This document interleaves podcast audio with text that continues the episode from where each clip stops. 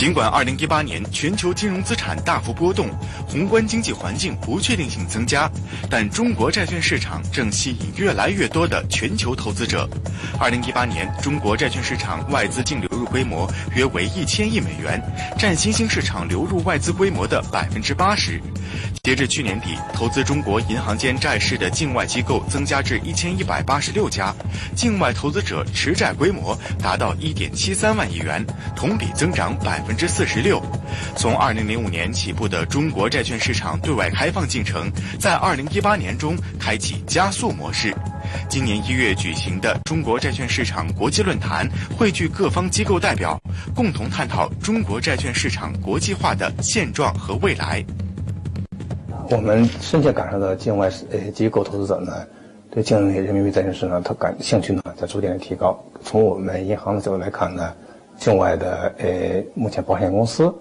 和资产管理公司首先展示了他们对人民币债券兴趣。现在商业银行呢，就境外商业银行呢，逐渐提高了他们人民币债券兴趣。中国债券市场的话呢，对于外国投资者呢，是具备一个很强的吸引力啊。那么我觉得主要体现在三个方面。第一个呢，就是我们债券的收益率呢，比起其他。主要的，比如说，呃，像美国、欧洲、日本、英国等等，比他们的这个债券收益率呢，有一个明显的一个溢价的一个优势。那么第二点的话呢，作为外国投资者呢，他们在全球配置资产的时候呢，他们也会考虑到一个国别风险的一个分散。那么中国作为一个全世界第二大经济体，作为新兴国家。新兴经济体的一个领头羊，一定会成为这些海外投资者配置债券的一个最主要的目的地。第三点呢，也是中国债券呢，也是这些海外投资者呢配置海外资产一个重要的一个组成部分，也会帮助他们分散他们投资组合里面的一个风险。我们看过一组数据，就是中国的债券。我们的风险关联度是最低的。我们的市场在过去两三年里面不断，呃，向通过监管单位不断的向市场提供了一个政策政策上的这个改革和这个准入制度的这个不断的优化，给大家了很多的信心。所以这个信心的积累，现在到了这个这个二零一九年，我觉得我们有有了一个实质性性的一个一个就是呃热情的飞跃。We and our clients are very excited about the China bond market and think it's just too big to miss. Despite now being the third biggest bond market in the world at 12 trillion US dollar. We think the potential to grow is very big because when you look at the bond market versus the GDP, in China, the ratio is around 90%. But if you look at other big bond markets in the world, they generally ranges around 200 to 250%. A double. All this potential will be unlocked simply by all of us and the stakeholders working together regulators, investors, issuers, and banks to unlock this potential. And we're in high discussions to make changes together to open up this market. So we are very optimistic, so are our clients.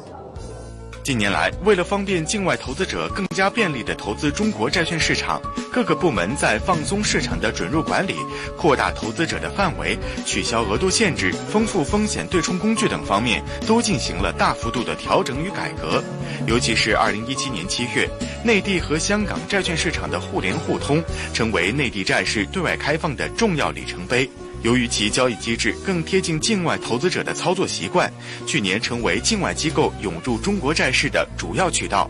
债券通下的境外机构投资者数量达五百零五家，一年增长速度超过一倍，持债规模超过一千八百亿元。债券通呢，是一个针对现在境内银行间债券市场的一个结算代理人制度呢，是一个巨大的补充。无论是在丰富。债券市场投资者的类型，无论是丰富海外投资者对于中国债券市场产品投资的多样性呢，都是一个巨大的补充啊。同时的话呢，我们也看到呢，呃，熊猫债的发行呢，通过债券通呢，呃，也吸引了更多的海外的投资者来投资到这个熊猫债里面来。我可以给你打个比方，渣打银行二零一八年一共参与了十单熊猫债的发行。累计发行金额呢是人民币一百八十七亿，而这里面的其中的百分之九十，我们是通过债券通卖给海外投资者的。另外呢，债券通呢，它也是一个采用，啊，只要你有债券通标记啊啊这样的一个发行的话呢，往往呢，它会采用一个披露文件是双语制，啊，这样的话可以使海外的投资者呢，对于整个你发行实体的认知，对整个发行的细节呢，有更加便捷的了解，可以提高你的发行效率。中国债券市场对外开放的努力和成果，正逐渐得到国际机构的认可。今年一月三十一日，彭博公司正式确认，将于二零一九年四月起将中国债券纳入彭博巴克莱债券指数，并将在二十个月内分步完成。被完全纳入全球综合指数后，人民币计价的中国债券将成为继美元、欧元、日元之后的第四大计价货币债券。除彭博外，富时世界国债指数以及 J.P. 摩根全球新兴市场多元化债券指数等主流债券指数也在考虑纳入中国市场。这个对中国的债市来讲的话，是一个。我觉得两个方面，两个方面。第一个方面呢，就是对整个市场的一个信心的体现，就是这个中国中国的这个债券市场有一个全球的大指数，把中国债券市场加入到这个里面，是一个非常重要的一个强心针。第二点呢，其实是这个给大家这个境外投资者参与到中国市场一个更好的一个渠道，通过指数来加入到中国的这个债券市场里面来，所以是一个非常好的一个一个平台和渠道。如果今年四月一号，彭博巴克莱指数把中国正式纳入到。这个指数，啊，开始进行一个投资配置的话呢，我们预计在未来的二十个月，总的一个配置的话呢，将会达到一千一百亿。那么每个月呢，将会有五十五亿的这么一个配置。而五十五亿呢，如果比起我们现在每个月七十一亿的这么一个流入来看的话呢，基本上光是这个债券指数的加入，就可以使中国现有的外国投资者投资中国债券这个量增加百分之七十。左右，啊，那么他们投资中国债券一定会买人民币，啊，对人民币的需求一定会增大，啊，所以从这个角度来看的话呢，那么这个债券市场的开放会对人民币的长期的汇率会起到一个巨大的稳定作用。除了外资投资持有中国债券，债券市场另一个维度的开放也在不断加快。目前，中国银行间市场累计发行熊猫债。也就是境外机构在中国发行以人民币计价的债券，其规模将近两千亿元人民币。熊猫债发行的主体也不断丰富，既有像世界银行、亚洲开发银行等国际机构、外国政府类机构，还有境外金融机构和大型企业等。通过在中国发行熊猫债，对于他们长期参与中国啊资本市场，对于他们在中国市场的一个长远的发展呢？会建立起一个更好的一个我们所说的一个知名度，啊，那么，呃，第二点来说呢，整个我们的呃熊猫债市场的话呢，也是给这些跨国企业呢更好的一个融资渠道的一个补充。那么对于他们人民币的融资结构的话呢，达到一个更多的优化。最后一点呢，就是呃通过熊猫债的发行呢，它参与到资本市场里面来。那么这也是一个价格发现的过程。通过发行熊猫债呢，也可以给公司的这个融资会有一个更加透明的、更加公正的一个市场定价。这也是呢，对企业将来在长期在中国的市场融资呢，起到一个很好的引导作用。为了促进全国银行间债券市场对外开放，规范境外机构债券发行，保护债券市场投资者合法权益，去年九月二十五日，中国人民银行、财政部联合发布《全国银行间债券市场境外机构债券发行管理暂行办法》，进一步明确了境外发行人在中国的银行间市场发行熊猫债政策的框架。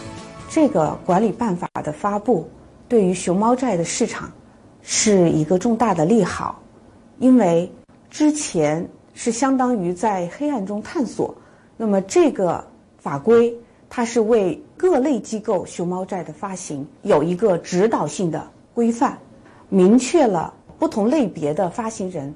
发行熊猫债的主管机构，就审批的这个机构以及有关的流程，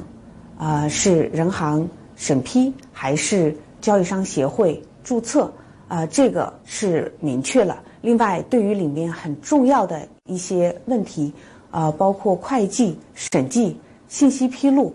啊，这个承销等等这些方面呢，都做了呃非常重要而原则性的规定。那么这个规定出来，呃之后，我们感受到，我们作为业内吧，呃一家律所就感受到呢，呃境外的各类发行人。热情都很高。从我们呃法规制度的透明度的角度，也是一个比较重大的推进。这个新规的发行呢，可以促进呢熊猫债市场呢，